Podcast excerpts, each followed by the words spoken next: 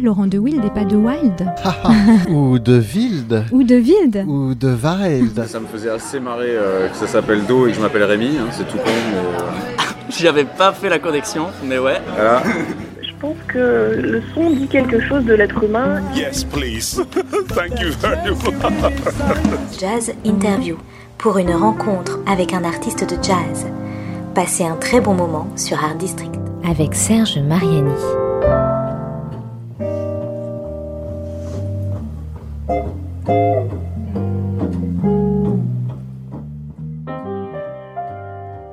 Changer, ça n'est jamais facile. C'est ce que l'on croit, en tout cas, ce qui se dit, jusqu'à ce que le changement, quel qu'il soit, ait été fait et qu'il soit devenu évident que quelque chose a changé. Oh, mais tu as coupé tes cheveux? Ah bon? Tu as déménagé? Quoi? Tu es amoureuse? Dans tout ce qui est humain, comme dans la nature, l'ombre va avec la lumière et dans ces quelques mots, tu as changé, il peut y avoir autant d'admiration que de mépris. Et ce qui n'est déjà pas si simple à vivre pour quiconque représente souvent pour un artiste un défi, un pari, une idée folle même parfois, quelque chose comme réaliser que l'on s'est élancé à l'assaut de la face nord de l'Everest. Moi qui ne suis vraiment pas alpiniste, j'imagine très bien ce que l'on peut ressentir dans une situation semblable. S'agissant d'un musicien, nous devrions avoir appris à la fin de cette émission ce que le fait de changer, de tenter autre chose, peut représenter, quels effets une altération, pour reprendre un terme musical, peut déclencher dans une vie et une œuvre, même si elle n'entraîne pas de grands bouleversements à elle seule. Nous devrions enfin le savoir d'autant mieux que l'invité de cette nouvelle jazz interview sur Art District Radio a intitulé son plus récent album You've Changed tu as, vous avez changé.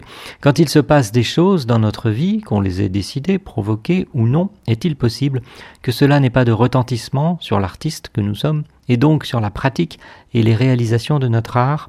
Au fil de cette conversation en ligne, et donc en distanciel, c'est de cela, un peu, beaucoup et certainement passionnément, que nous allons parler avec notre invité, en écoutant de la musique aussi évidemment, la sienne en particulier. Bonjour Baptiste Trottignon. Bonjour. Euh, bon, vous avez dit plein de choses là. Qu'est-ce que je peux rajouter là? Il y a, il y a- déjà tout, a- tout est déjà dit là. Oh non, non, non, non, non, certainement pas. D'abord, comment allez-vous? Ça va, ça va. En ces temps euh, bizarres, on va dire évidemment, où euh, le monde du spectacle est, est bien fracassé, euh, mais je ne suis pas le plus à plaindre. J'ai chance dans une petite maison en, en- en région parisienne Hmm. et d'avoir mon piano chez moi, voilà, pour bosser et pour faire des- plein de choses. Donc, euh, mais c'est vrai que c'est une période où on, on- on remet en question beaucoup de choses, quoi. C'est c'est- c'est très étrange cette, cette, cette, cette pandémie et ce que ça génère pour le monde du spectacle. Hmm, Absolument. Vous, vous pratiquez un peu comme beaucoup de musiciens, euh, par la force des choses aussi, le, le live, le concert en ligne ou les productions euh, de cette Ah. façon? mettons les pieds dans le plat direct, j'aime pas trop ça en fait. Euh, C'est-à-dire que j'ai fait pendant le premier confinement quelques petites euh, vidéos avec ma compagne qui est, qui est, qui est chef opérateur, réalisatrice de documentaires. Donc, euh, donc pour s'occuper un peu, on va dire, ça c'était en avril-mai. On a fait quelques films, euh, enfin elle a fait les films, mais je veux dire avec moi au piano qui écrivait de la musique, etc. Des petits films courts de 2-3 minutes pour le plaisir, on va dire, mais qui sont bien faits parce que c'est son métier. hein. C'est-à-dire que c'est pas un- c'est pas un smartphone qui est posé sur le coin du piano. Et puis, c'était pas c'était pas spécialement du live d'un concert, etc. C'était un truc un peu etc. Bon ça ça ok. Mais par contre, et c'est là pour ça que je dis mettons les pieds dans le plat. euh, moi je fais partie de ces gens qui ça s'est un peu calmé d'ailleurs. Enfin ça s'est organisé on va dire. Mais pendant le pr- premier confinement, effectivement, il y a eu plein plein de musiciens qui, euh, sous prétexte de générosité de partager la musique, se sont mis à, à, à jouer chez eux avec un, avec un, avec un micro de merde euh, sur un smartphone et, et- et à faire tout et n'importe quoi. Et je pense que c'est un peu dangereux parce que on est en rentrée à l'ère de la musique gratuite, la musique gratuite, la musique gratuite, mais on vit pas d'amour et d'eau fraîche, quoi. Euh, bien sûr que je suis généreux, j'aime faire de la musique et la partager avec les gens. Mais enfin, je veux dire, euh, le système de streaming, etc., fait croire, euh, fait croire aux gens que c'est normal, que la musique c'est gratuit, etc., c'est cool. Bah, le problème, c'est que si c'est vraiment gratuit, comme c'est en train de le devenir, euh, bah, nous, on n'existe plus, quoi. Parce qu'on euh, on vit pas d'amour et d'eau fraîche, quoi. Depuis, effectivement, maintenant, là, se sont mis en place, au, bout de six mois, on va dire, euh, ça a commencé à se mettre en place euh, du, vrai streaming, bien structuré, bien filmé, si possible avec une rémunération, même, même si c'est mission impossible. Hein, euh, Excusez-moi de commencer par toute cette. Non, non, non, ouais. c'est intéressant. Mais, mais, mais, c'était pas prévu, mais bon, puisque vous parlez de ça direct. Euh, mais euh, ça commence à s'organiser un petit peu. Mais bon, il faut savoir que c'est toujours pareil, que quand on a un million de streams sur un titre, on touche un euro, quoi. Voilà, donc bon, euh, tout ça est assez destructeur, quoi, pour, le, pour, le, pour l'industrie musicale, qui est certes un artisanat, mais même un artisan, il donne pas ses poteries, quoi. Enfin, il les vend, quoi, quelques euros, quoi. mais en fait, c'est là où je voulais revenir, c'est que chez moi, maintenant, j'écris beaucoup de musique. Depuis une dizaine d'années, j'ai beaucoup développé l'écriture de la musique dite euh, classique, contemporaine, enfin pour orchestre, pour de, la, pour de la musique, pour des interprètes de musique classique, mais qui, où il n'y a pas d'improvisation, c'est pas spécialement jazzistique. Donc, euh, donc là, je suis sur un gros projet d'une pièce symphonique de 30 minutes qui occupe euh, mes journées depuis le mois de mars. donc, donc, donc, pour résumer, je ne m'ennuie pas. Voilà oui, j'en doutais pas. Alors, euh, on va revenir euh, doucement, parce que pas, intégralement dans cette première séquence, hein, on fait un peu connaissance aussi, mais on va évoquer, euh, pour revenir à ce que j'évoquais dans, moi-même dans, l'introduction, la thématique de l'album. Il n'est pas nécessaire de savoir pourquoi, mais j'aimerais savoir comment vous avez changé ou senti que vous aviez changé, pourquoi vous confiez en quelque sorte à une sorte de, journal intime de cette, dans cet album un peu compagnon de plus d'une année, hein, puisque vous l'avez bien, bien dit, hein, c'est un enregistrement qui n'a pas été fait euh, euh, comme la plupart des albums de jazz en euh, une petite semaine maximum, 3-4 jours, mais sur une année plus que ça même. c'était c'était un oui je pense que c'était comme une compagnie quoi vous avez vous avez dialogué avec quelque chose là oui, mais c'était pas un choix de départ. Hein. C'est-à-dire qu'effectivement, au départ, c'était un album assez simple, euh, piano solo. Euh, euh, on a eu la chance d'avoir un très bon piano dans une très belle acoustique, donc c'est des plus belles prises de son que j'ai jamais eues de, ma petite vie de musicien. J'en suis très heureux. Et puis d'avoir quelques duos, et puis ça a pris des proportions assez complexes dans la production. D'une part pour, pour les duettistes, parce que donc il y a effectivement quelques personnalités musicales Camilla Jordana, Ibrahim Malouf, euh, Joe Lovano, Michel Cohen, Vincent Segal, c'est des gens qui ont des, qui ont des, plannings chargés. Et donc, euh, euh, pour avoir les duettistes, ça a été un petit peu complexe en termes de planning, j'entends. Mm-hmm. Ça, c'est une chose qui explique déjà la durée. et après, même si vous ne m'avez pas dit pourquoi, mais enfin, je peux pas ne pas y faire allusion, c'est-à-dire que c'était pas du tout dans l'idée de départ de dire tiens, je vais faire un album qui parle du changement, etc. Non, c'est que dans ma vie personnelle, il y a eu des gros troubles à ce moment-là, on va dire, familiaux, etc. Euh, et, donc, ça, ça, a fait que ça a été compliqué pour moi, pour la première fois de ma vie, de mettre de, l'énergie dans, dans un album. Euh, ça a été, alors que d'habitude, c'est normal. Je, je mm. mets beaucoup d'énergie dans, dans, ce que je fais dans la musique. Mais là, parce que ma vie personnelle était upside down, euh, j'avais du mal à, à, m'y mettre dedans et, c'était une période douloureuse, etc. Et c'est pour ça aussi que ça a pris du temps, c'est que pour la première fois de ma vie, je ne pouvais pas faire ça, comme vous dites, effectivement, comme on fait d'habitude, en 3-4 jours, et puis tout va bien, quoi. C'est effectivement euh, ce qui se passe d'habitude et c'est ce qui se passera pour le prochain. Et donc l'histoire de Youth Change, c'est plus en cours de route, euh, en, dans, le déroulé des séances, où ma vie changeait beaucoup à ce moment-là. Euh, donc, euh, donc moi aussi probablement, mais et que comme il y avait cette chanson euh, euh, You've Changed qu'on a choisi avec Avisha Cohen, le trompettiste, euh, pour jouer, ça s'est fait de façon très jazz. Mais effectivement, quand Abishai m'a dit ouais ok donc pour cette séance, il est venu à Paris, il était à Paris à ce moment-là. Par email, ça s'est passé très simplement. Les jours qu'on précédait, je lui ai proposé quelque chose. Je voulais faire un standard avec lui, ça c'était le seul impératif, pas une composition. je lui ai proposé trois quatre morceaux, il m'en a proposé deux trois autres. Et puis la veille de l'enregistrement, on s'est dit, bon, ben, faisons celui-là, You've Changed. On avait, cela dit, le jour de l'enregistrement, on a aussi enregistré un autre standard qui avait rien à voir, un truc de Monk qui s'appelle Hackensack. Euh, et puis donc on a gardé You've Changed. C'est une fois que j'ai eu tout dans la boîte que je me suis dit, tiens, ça peut être pas mal d'utiliser le titre de ce morceau. Donc si vous voulez, c'est plutôt l'album s'est fait, et puis euh, c'était, ça devenait pertinent en fin de parcours. Euh, j'avais tellement changé dans ma vie, effectivement, ça devenait pertinent en post-prod, comme on appelle ça, si vous voulez, d'utiliser ce petit euh, titre euh, référence à un des titres de l'album, mais, mais, mais, surtout référence à, mon parcours. Et c'est effectivement la première fois que je mettais peut-être un petit truc un peu, euh, un petit peu personnel dans, dans, dans le titre, évocateur d'un truc personnel. Mais encore une fois, il n'y a pas un concept derrière. Je vais faire un album où j'ai changé, etc. Non, c'est pas. Je voulais surtout faire un album qui était un retour à, l'acoustique, au piano solo, mes premières amours, on va dire, et mon fil, rouge conducteur depuis, euh, depuis 20 ans que je fais, de la scène, tout ça. Donc c'était vraiment ça l'idée. On va faire donc cette première pause, euh, Baptiste, avec euh, euh, parmi les trois titres que, vous avez proposés. euh, moi, j'ai envie qu'on commence par le piano d'Errol Garner avec euh, sa version de I've Got Rhythm de Gershwin. On l'écoute et puis on se retrouve juste après pour en parler et continuer à parler aussi, euh, bien sûr, de vous et de votre album I've Changed. Euh, You've Changed, pardon. donc là, pour l'instant, Errol Garner, I've Got Rhythm.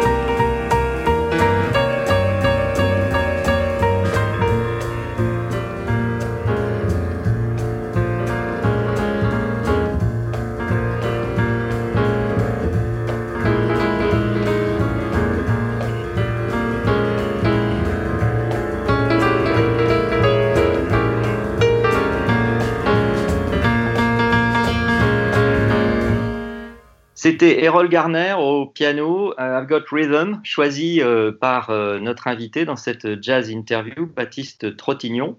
Euh, Baptiste, le choix d'Errol Garner euh, n'est certainement pas totalement innocent et ce grand, grand standard à Godfrey non plus. Euh, Qu'est-ce que vous voulez nous en dire avant Alors, de commencer, continuer?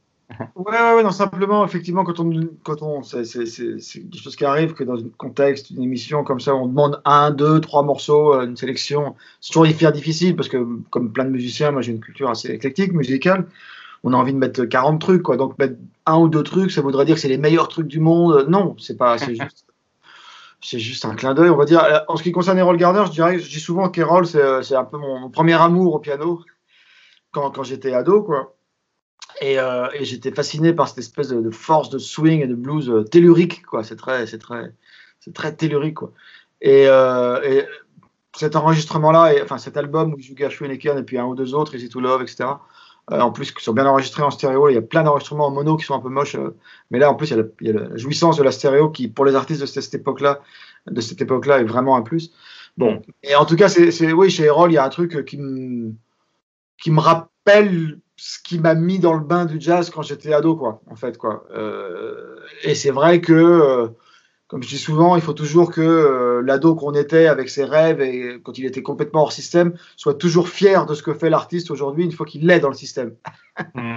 Euh, moi, je le suis évidemment dans le système musical, etc., depuis des années et des années. Et donc, j'aime bien cette notion de, de temps en temps de, de, de remettre les oreilles dans, dans, dans ces trucs que j'aime toujours, que j'ai écoutés quand j'avais quand j'avais 14 ans, 15 ans, etc., qui, qui, qui, qui, qui m'ont fait craquer total sur cette espèce de générosité, d'explosion, de, de groove, etc., de trucs complètement jouissifs, organiques, euh, qu'il y a par exemple chez Roll Gardner, mais après, j'aurais pu euh, prendre euh, autre chose, hein, un truc de Mingus, j'arrête, ou je sais pas, ou de Parker, j'en sais rien. Mais là, j'ai- opté pour ça.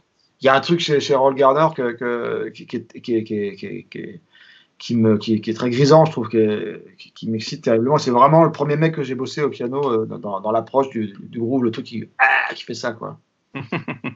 Oui, et ce que, ce que j'aime bien, moi, alors, vous, vous n'êtes pas un autodidacte de la musique, hein, bien entendu, mais euh, pour le jazz, vous y êtes venu euh, après, et vous, vous dites, je crois, hein, que vous êtes un autodidacte, entre guillemets, du jazz, et, Errol Garner, c'est le- le- l'exemple, un des exemples types du, du bonhomme qui joue, euh, alors qui joue presque tout par cœur, qui, qui lit pas de partition, ou qui sait pas lire, je sais pas si c'est totalement vrai, mais c'est ce qui, c'est ce qui se dit en tout cas, et euh, il y a ce côté aussi, sans doute, euh, chez ce, chez ce musicien euh, qui vous a, ouais, qui, qui a dû happer en effet complètement le, le- le- jeune, l'ado que vous étiez, sorti des conservatoires, formation, et- etc.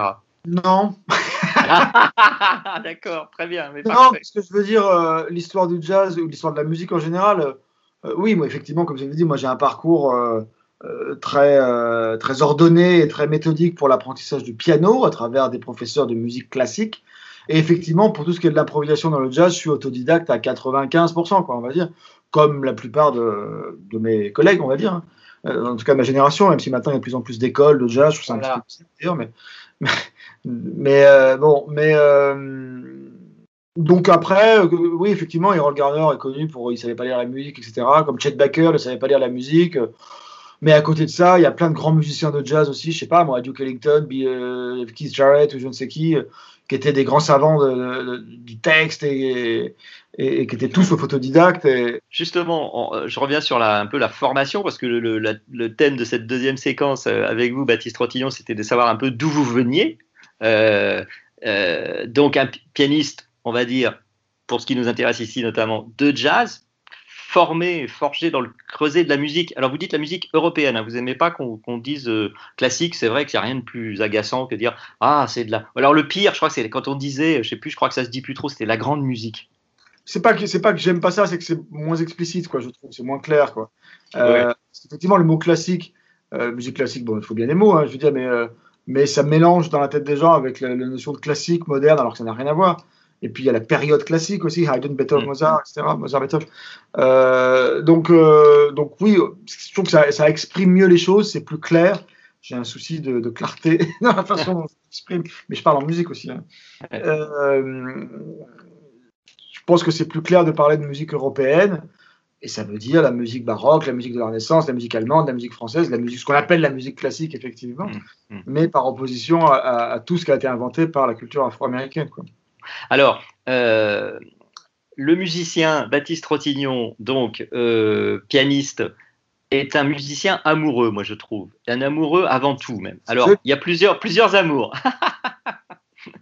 il y a par contre, ben, il y a par, notamment un amour pour la voix, ou les voix. Vous aimez les, les vocalistes, les chanteurs, les chanteuses? Bah, je dirais surtout que j'aime quand ça chante. Et, et, et, mais dans le terme ça chante, euh, c'est vrai pour, euh, pour ma petite paroisse qui est le piano en tant qu'instrumentiste. C'est-à-dire que euh, j'aime le piano qui chante. C'est aussi pour ça que peut-être que ça s'entend dans ma culture un peu classique, je reprends le mot, de, de, la musique pour piano. J'ai un grand amour des interprètes hein, de, de, classiques, ceux qui arrivent à faire chanter le piano. Et. Et c'est vrai que dans le jazz, il y a des, euh, il y a des pianistes, une espèce de, de, lignée entre Bud Powell, Bill Evans, Keith Jarrett, etc. Euh, de gens qui sont des grands mélodistes et qui arrivent à, à, faire chanter l'instrument. Donc, c'est-à-dire que paradoxalement, j'ai pas une grande culture de, de, la chanson.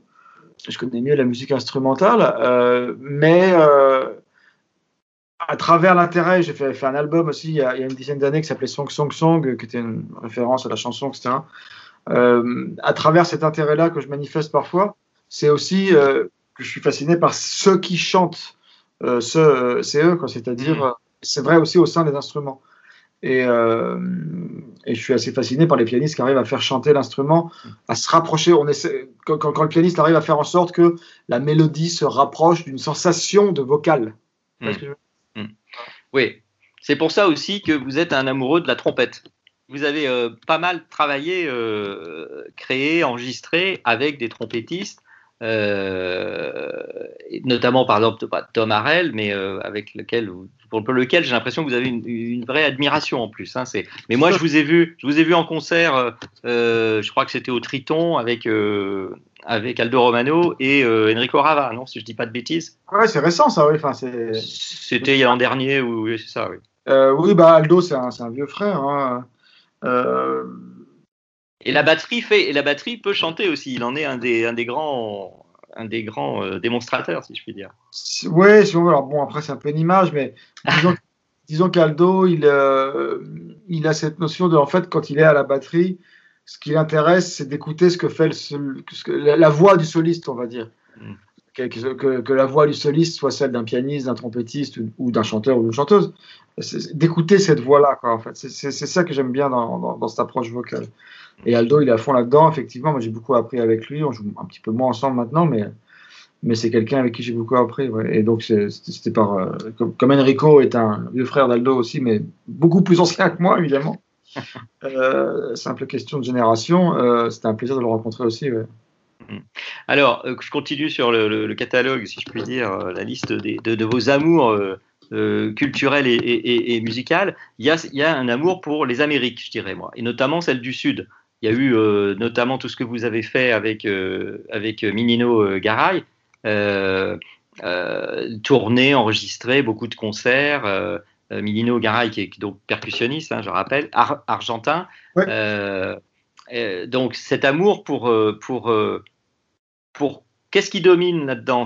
L'intérêt euh, ou la passion peut-être, hein, je ne sais pas, est-ce que vous allez me préciser ça, nous préciser ça, pour euh, la, musique qui vient de là-bas Mais euh, effectivement, ça fait un petit bout de temps que je me suis intéressé au, modestement, enfin, mais au, rythme du Sud au sens large. Donc oui, il y a l'Argentine, oui, il y a le Brésil. La culture la culture cubaine aussi j'avais fait j'ai pas mal travaillé avec ce, ce saxophoniste cubain, Yos Vanitari. On avait fait un album il y a quelques années, Ancestral Memories. Euh, ouais, je sais pas, dans une vie antérieure, j'ai dû être un peu de là-bas. Ouais, je sais pas. il, y a, y a cette espèce de culture du. Euh, du ne, alors, c'est un peu technique, mais ne pas jouer sur le premier temps, hmm. euh, qui, qui, est, un peu antinomique avec la culture européenne, musicalement. On joue sur le premier temps, alors que les Cubains, les Argentins, les Brésiliens, ils ont une espèce de truc un peu, un peu pervers. Enfin, c'est plaisante, évidemment non, c'est pas pervers au sens propre, mais je veux dire, euh, il y a toujours une espèce de jeu dans ces musiques-là de, de, détourner, euh, de détourner les trucs, le premier temps. Euh. Et puis surtout, dans beaucoup de ces pays-là, bon là c'est un peu de généralité, mais il y a ce truc qui me fascine que musique populaire et musique savante ne font qu'une. Mmh, mmh. Alors bien sûr, a- ce qui me fascine aussi, c'est dans, dans, dans ces musiques-là, c'est la notion, plus ou moins, hein, c'est frappant à Cuba évidemment, mais de, de- de danse aussi, de, de trance, de danse, etc. Ça, c'est des choses qui sont propres aux musiques du Sud, souvent. Il y a ça dans le flamenco aussi, de toute façon, hein, donc il y a une musique du Sud plus proche, mais qui est du Sud quand même. Et euh, cette notion de danse, elle est, elle est, elle est, elle est, elle est- elle est top, quoi. Elle est géniale, j'adore ça, quoi. Et, et, puis, et puis, effectivement, cette notion très festive que, que, beaucoup de ces musiques populaires sont des musiques savantes. Euh, que, ce soit, que ce soit la musique brésilienne, euh, euh, que ce soit les musiques d'Argentine, les musiques d'Amérique du Sud. Euh, Il il y a beaucoup de choses qui sont, qui sont très populaires, que les gens, les, gamins euh, dans les bidonvilles, ils, jouent la guitare, ils chantent, ils jouent des percussions, et c'est super balèze parfois ce qu'ils font. Voilà. Il y a aussi la grosse variété, de la grosse soupe dans ces pays-là, bien sûr. Mais ce que je veux dire, c'est que euh, il y a une tradition, on va dire, de musique populaire au pluriel, qui sont jouées donc par, euh, comme son nom l'indique, par les gens du peuple, hein, qui n'ont pas forcément fait le conservatoire, de 20 ans d'études, etc. Mais qui sont des musiques savantes dans leur langage, etc. Quoi. Alors qu'en Europe, il y a clairement une scission, euh, musique populaire, euh, euh, la, la- la chansonnette avec, euh, avec, euh, avec des éléments de langage qui sont très pauvres, ce qui n'empêche pas que ça peut faire des très belles chansons, hein, c'est pas la question. Il n'y a pas besoin, de, forcément, pour faire de la bonne chanson, d'avoir un langage incroyable, ça peut être, et ça peut être super. hein. Je souvent, quand je parle de ça, de, de la chanson de Dutron, par exemple, J'aime les filles, c'est génial cette chanson, mais c'est hyper simple. Enfin, je veux dire, il y, a, deux accords, et puis il a écrit ça en cinq minutes sûrement. Voilà, c'est pas compliqué, c'est une petite chansonnette, et c'est ce qui fait le charme du truc aussi. Mais, euh, mais en tout cas, j'aime bien aussi cette notion de. En tout cas, en Europe, il y a clairement cette scission entre musique savante qui s'est un peu séparée euh, du populaire et musique populaire qui s'est un peu séparée du savant. Dans les cultures du Sud, de l'Amérique du Sud, il y a très clairement, euh, il y a très clairement des musiques qui sont extrêmement complexes, sophistiquées, savantes. Mais quand vous allez au concert, il y a, il y a des milliers, il y a des milliers de gens, ou des centaines ou des milliers de gens qui, qui chantent les trucs en même temps, alors c'est super compliqué. On verrait jamais ça en Europe, quoi. Ça, je trouve ça assez fascinant. Ouais.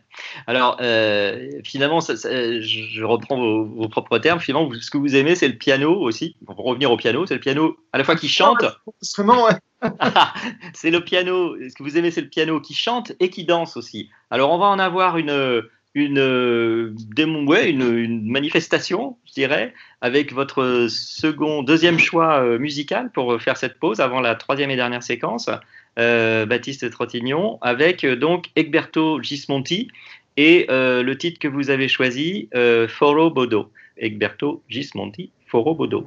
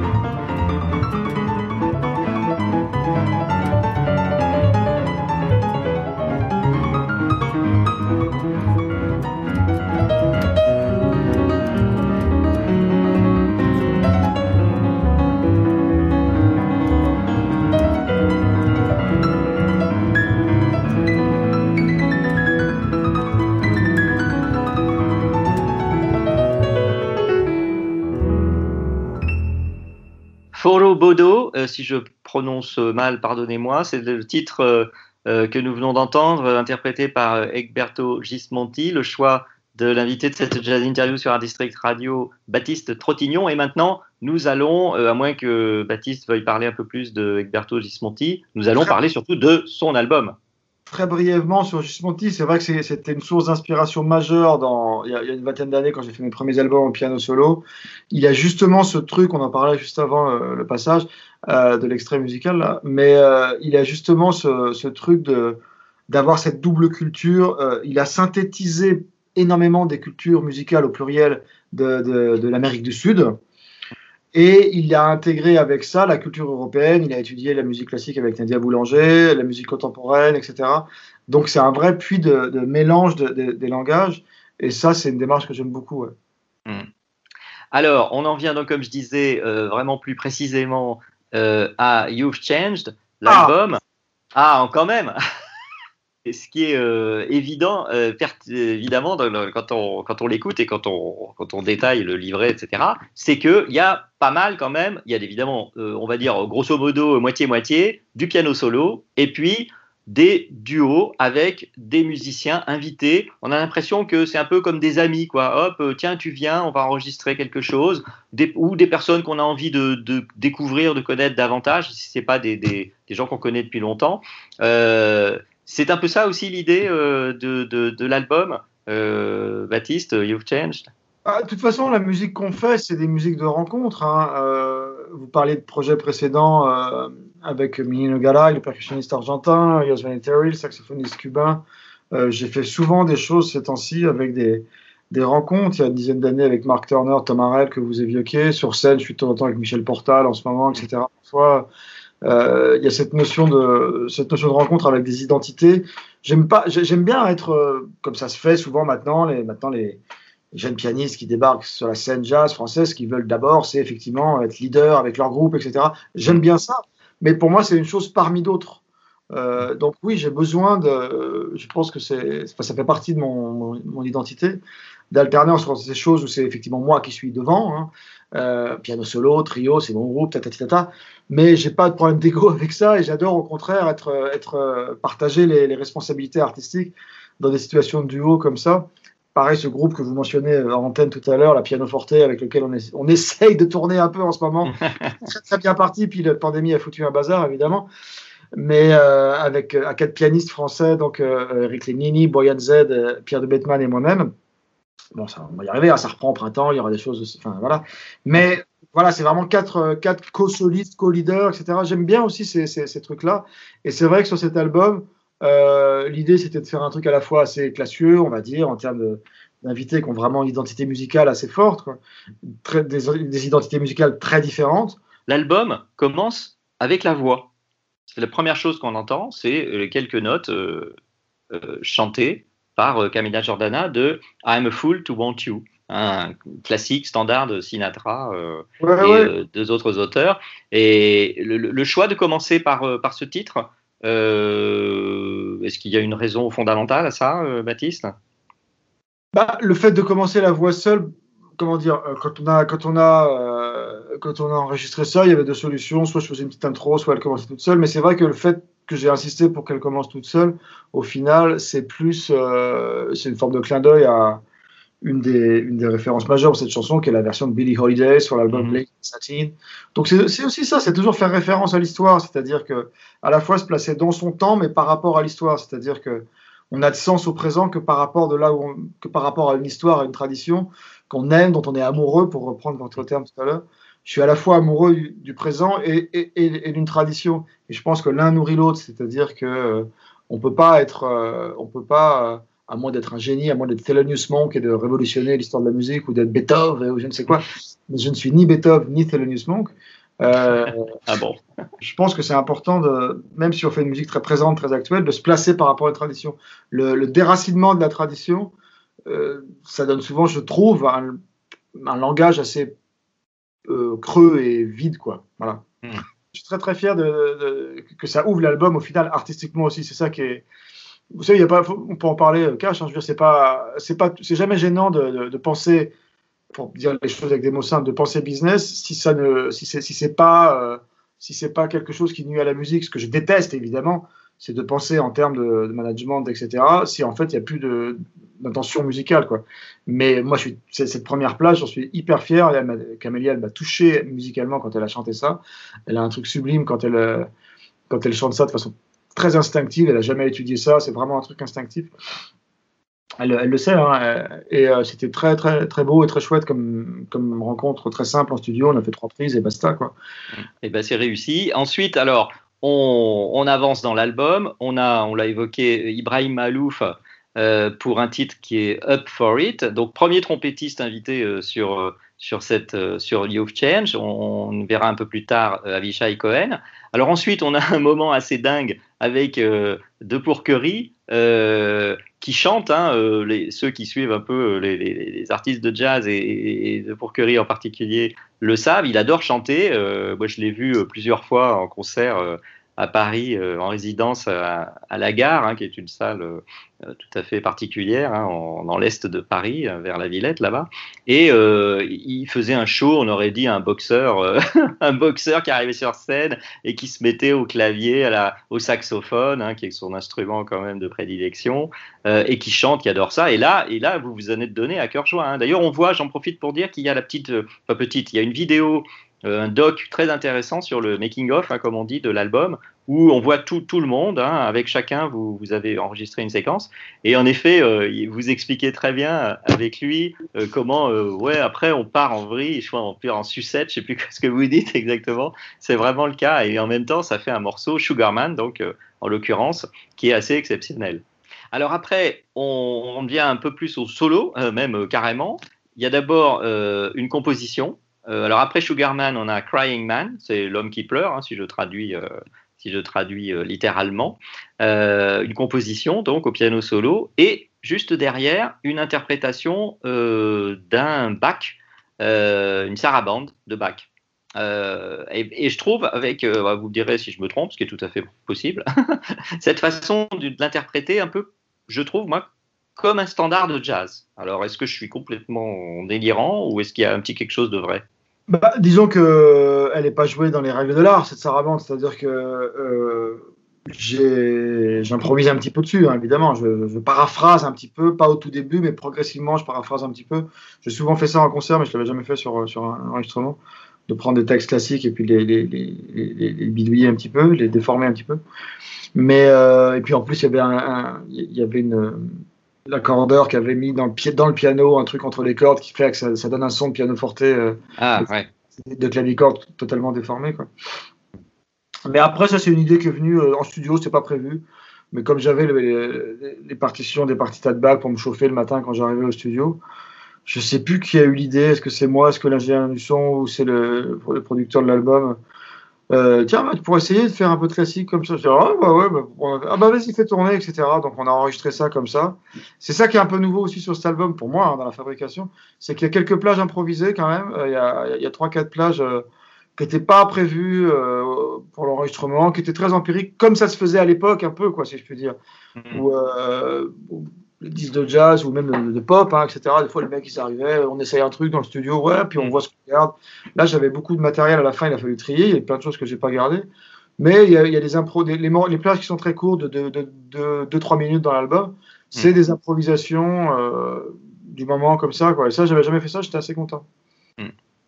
Alors, juste après euh, ce- cette sarabande de Bach, on a le titre éponyme, hein, comme on dit, de l'album, euh, You've Changed, donc interprété, on l'a déjà évoqué, par euh, le trompettiste, avec le trompettiste Avishai Cohen, qui est une, euh, une des ballades de l'album, très, très belle, hein, parce que globalement, le, le- le- le tempo, euh, le, climat de l'album est plutôt, on va dire, médium, avec pas mal de ballades.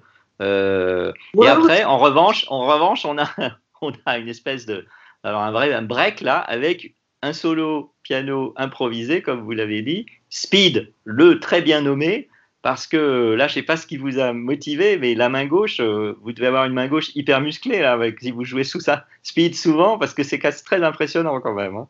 Ouais, bah, c'était un peu l'idée de l'album. C'est effectivement, bah, ça c'est important de le dire. C'est un album qui est, qui est, qui est très nocturne, très peaceful. Quoi. Euh, ça- au final, un album de balade, on peut dire. Et il y a deux, trois points, vous savez, c'est comme dans, je crois que je, mets ça dans le livret, c'est comme euh, l'image, c'est un peu comme les, ces grandes étalées de bleu dans, dans les tableaux de. Miro, avec des rouges. Ou, euh, ou de façon générale dans la peinture, quand il y a une grande étalée, puis avec un, il n'y a pas que Miro qui fait ça évidemment, euh, une grande étalée de couleurs avec pouf, un petit point comme ça, etc. Voilà, c'est un peu ça, c'est une grande étalée de plénitude, de calme, on va dire, et puis quelques, le, le- le morceau avec Ibrahim qui est un peu speed. Euh, le, ce petit truc speed dont vous parlez, puis un autre truc euh, sur euh, Colchic dans les prés que vous allez mentionner Oui. Mm, absolument, ouais. ouais. Trois trucs, euh, prrr, deux, trois petites bombes au milieu d'un océan de verdure. de calme. Alors, euh, plus cool, là, euh, du coup, euh, c'est le, le- la, la- la piste suivante avec Joe Lovano. Et puis ensuite, on revient à un autre solo, Welcome Back. Bah oui, bon, bon, bienvenue, re-bienvenue, bienvenue, bien revenu. Et puis après, alors, on a le Beatles, Here, There and Everywhere. Euh, que j'ai vérifié, euh, de Revol- qui figure sur l'album Revolver euh, 66. Donc, pourquoi vous avez choisi ce, ce, ce titre qui est, qui est- enfin, que j'ai- bien sûr, après, je, je l'ai reconnu hein, quand je l'ai écouté, euh, et aussi sur l'album des Beatles, mais euh, on y, c'est pas forcément celui auquel on pense tout de suite. Tiens, tiens, je vais reprendre un Beatles. Oui, c'est, euh, oui, je comprends ce que vous voulez dire. Euh, non, là, c'est un peu comme la Sarah Band, c'était pas du tout prévu. c'est ça que j'aime bien. Euh, parce que c'est ça qu'on aime bien aussi, qui, qui fait ou pas qu'on est foncièrement musicien de jazz, c'est qu'on aime bien qu'il se passe un truc imprévu, quoi. Mm. Euh, et maintenant, dans un monde où tout est cadré, organisé, computérisé, internetisé, etc., euh, synchronisé, mon Dieu, euh, c'est vrai qu'il faut qu'on garde un espace de ah bah tiens, il se passe ça, c'est cool, c'était pas prévu. Voilà. Et ça, ça, ça, ça, ça apaise artistiquement. Je pense que c'est important de garder cette notion d'imprévu, que c'est souvent l'imprévu qui fait qu'il se passe quelque chose. Et donc voilà, j'ai fait deux, trois prises, trois, quatre prises, je sais plus, de, de ce morceau-là. C'était impromptu et ça fait une ponctuation qui est sympa, effectivement, dans l'album parce que c'est une partie de moi, effectivement, aussi. Euh, cette, euh, cette, cette, cette, cette culture de la pop anglaise euh, qui, qui m'a nourri beaucoup à une époque. ouais. Mm, mm. Oui, il y avait, cet album Flower Power que vous aviez enregistré. Euh, Caldo, euh, ouais, Ouais. avec Aldo Romano aussi, euh, qui, qui faisait euh, clin d'œil à, à- à toute cette époque, hein, comme, comme le titre le laisse entendre. Alors ensuite, après le Beatles, on a un solo de vous, une, compo- une composition, là c'est écrit Do qui flotte. Mhm. Alors qu'est-ce que c'est que ce titre totalement étrangissime? Non, il n'est pas Ah C'est un do qui est répété tout le temps au début, quoi. Donc, euh, Moi j'ai cru, j'ai cru, Baptiste, j'ai cru que c'était, j'ai cru que c'était un jeu de mots. J'ai l'esprit tordu parfois hein, sur Don Quichotte. Aussi, ouais, ouais, ouais, c'est Ah, J'allais y venir, mais j'avais pas fini. ah, C'est à la fois un jeu de mots avec Don Quichotte, enfin un jeu de mots, hein, une espèce de, Ouais. de truc euh, Don qui flotte, Don Quichotte, ça rappelle un peu ça. Et en même temps, c'est un do qui flotte parce que c'est très floating, comme on dit en anglais. Euh, Il y, a- il y a une atmosphère un peu brumeuse, un peu flottante dans, dans ce morceau. Donc voilà, les titres viennent souvent après. hein. On pense d'abord à la musique, et puis quand on fait de la musique instrumentale, quand c'est une chanson avec un texte, forcément, le texte évoque quelque chose de très précis. Mais, euh, après, dans la musique instrumentale, euh, le titre est plutôt un repère qu'autre chose qui vient après. hein. C'est, c'est, faut pas, en mettre trop dans le titre parce que j'aime bien que l'idée que l'auditeur puisse se créer son propre imaginaire à lui. Il faut pas trop en imposer dans le titre, je pense, pour la musique instrumentale. Alors là, euh, à partir de, ce moment-là dans l'album, on est, on est sur la, dernière partie vraiment. Euh, après Do qui flotte, on a, on a une autre impro, Milonga. Là, on retourne un petit peu à la référence euh, du Sud. Ça dit beaucoup de choses aussi. Donc on est Milonga, après un autre thème, la, la danza. Donc on est là, on, est- on est vraiment en pleine inspiration, clin d'œil à la- à la- à l'Amérique du Sud. Et puis alors on a ce aussi, avant, avant la, toute, la toute fin, adios et épilogue de, de l'album, on a ce colchic dans les prés. Alors vous, vous allez me dire, est-ce que vous allez me dire encore, ah ben là c'est totalement aussi un, un hasard parce que euh, l'ingénieur du non, son euh, chantait ça à sa fille à ce moment-là ou je sais pas quoi. Colchic dans les prés, c'était, euh, c'était effectivement un truc que je jouais sur scène à ce moment-là, et toujours d'ailleurs que j'aime beaucoup. C'est une jolie chansonnette, effectivement, mais avec un motif de main gauche euh, qui, toute, toute proportion gardée, rappelle un peu certains trucs de Jarrett, etc., de Stinato, comme ça que j'aime bien. Et, euh, et c'est, un, c'est un, un bon prétexte pour improviser vraiment des lignes. Et ça, j'aimais beaucoup. ouais. Donc, euh, donc ça, faisait, ça fait partie des petites touches de feu qu'il y a dans l'album. ouais. Bon, mais non, il va falloir se séparer, euh, Baptiste Trottignon. Je vous remercie beaucoup euh, d'avoir accepté cette interview au sujet de, de votre plus récent album, hein, parce qu'il est sorti il y a quelques mois. Donc You've Changed, qu'on trouve partout, de toutes les façons possibles. Et puis pour revenir au live euh, que tout musicien comme vous euh, aime particulièrement, bien évidemment, hein, à part quelques-uns qui préfèrent rester dans les studios, euh, le live, ben, il, va, il va revenir aussi vite que possible, notamment avec ce piano forte qu'on a évoqué, qu'on a évoqué tout à l'heure, avec les trois autres pianistes avec lesquels vous jouez. Et puis d'autres projets, vous en avez plein, notamment la musique plus euh, euh, symphonique, euh, orchestrale, à laquelle vous vous consacrez beaucoup. À bientôt, merci beaucoup, Merci à vous. Baptiste Trottignon.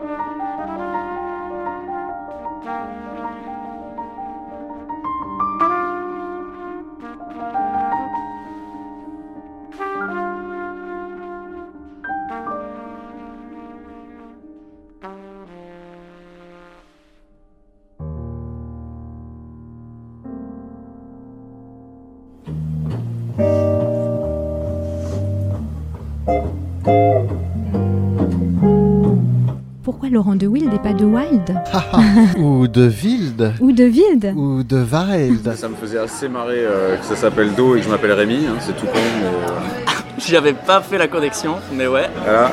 Je pense que le son dit quelque chose de l'être humain. Yes, please. Thank you very much. Jazz Interview pour une rencontre avec un artiste de jazz.